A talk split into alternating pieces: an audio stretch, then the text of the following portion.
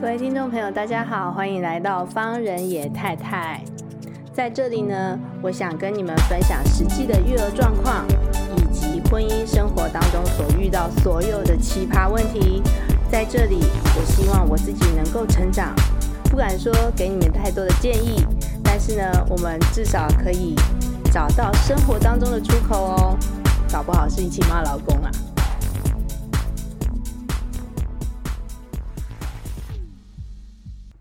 好，今天要跟大家讨论的呢是，嗯，到底是调皮还是真的难受？到底吃不吃饭有没有这么重要？因为最近啊，女儿就是都不太好好的吃饭。你们会发现呢，其实小朋友跟小朋友在一起的时候，或者是你们把小孩子送去公托的时候，其实老师讲的情况都不是这个样子哦。在公托或者是在幼稚园的时候呢，因为有小朋友可以做比较，所以很多的小朋友呢，其实是可以好好吃饭的。可是，在家里面呢，就不一定了哦。在家里面呢，他是一个很放松的情境，然后他又可以耍赖，然后有很多他熟悉的玩具呢，很可能呢，他就不好好吃饭。昨天我自己就碰到这样子的问题，因为我女儿呢，她就是不肯好好的吃饭。对，没错，她可能才一岁多，然后你会想说，你怎么可能就是要求一个一岁多的小孩呢，要开始训练好好的吃饭？我自己自自己的思思考上面是觉得说。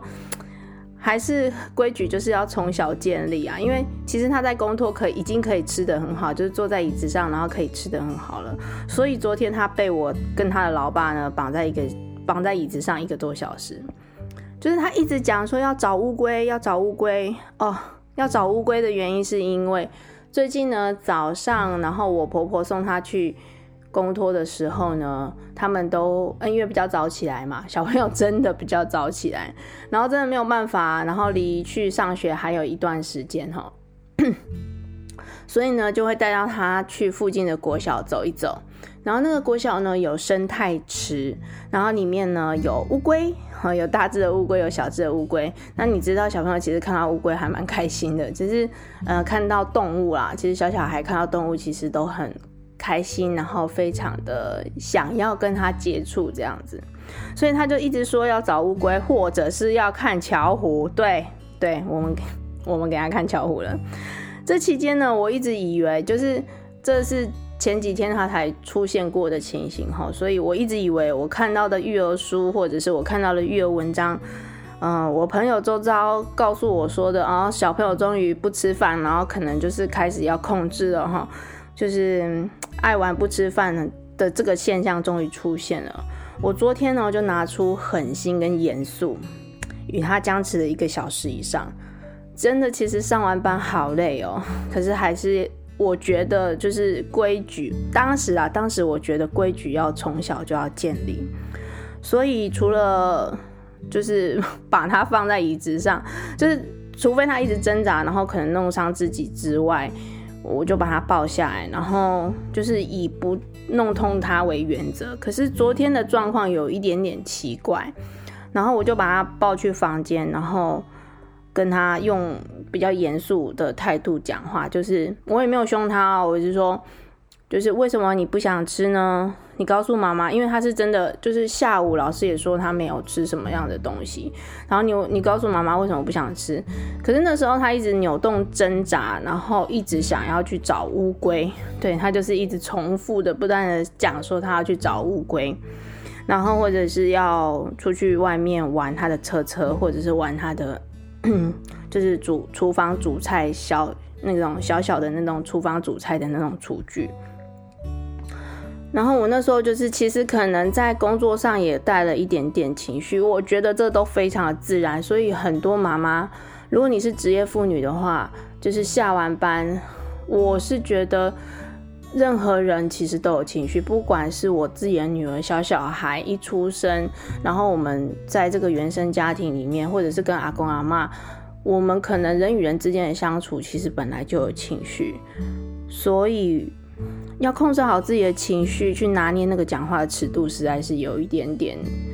呃，我觉得是需要学啦，我们都要学习嘛，对不对？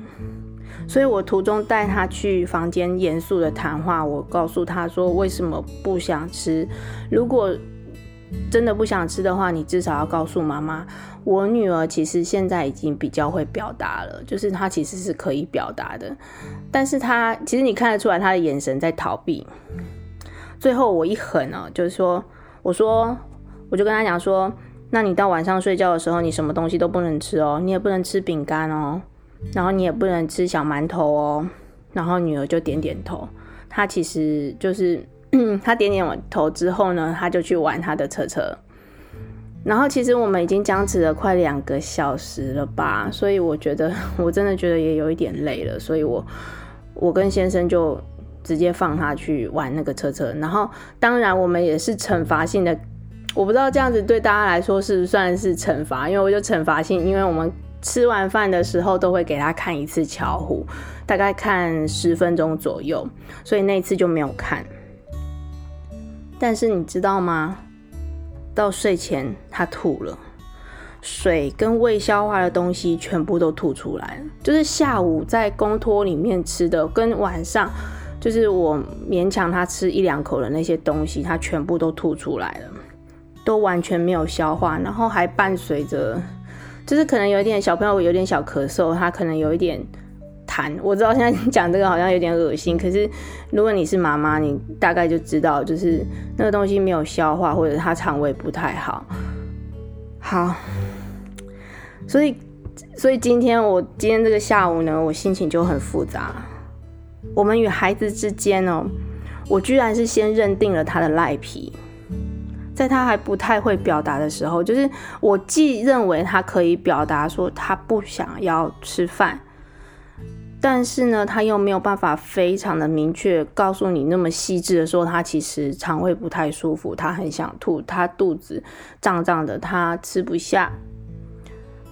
嗯，在这个时候呢，我为了要让他好好的吃饭，我用了网络上还有朋友间所有的教育方式，不管是比较严格的，或者是柔性的劝导他，去达到那个目的，去达到那个吃饭的目的。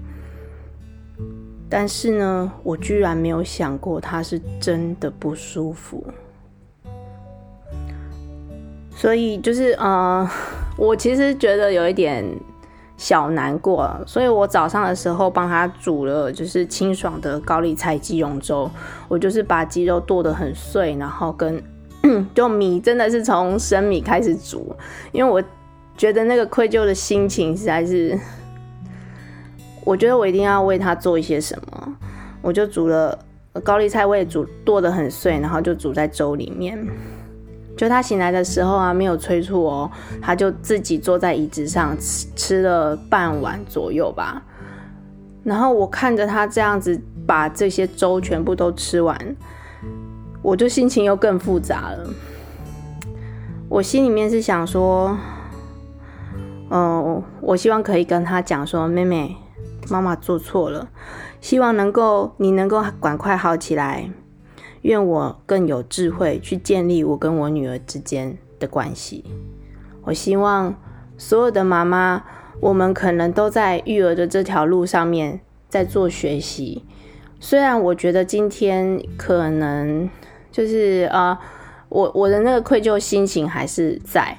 但是呢，我觉得很好，至少我有发现。不管是我们在育儿书上面看到的，我们其实都要根据实际的情况来做调整。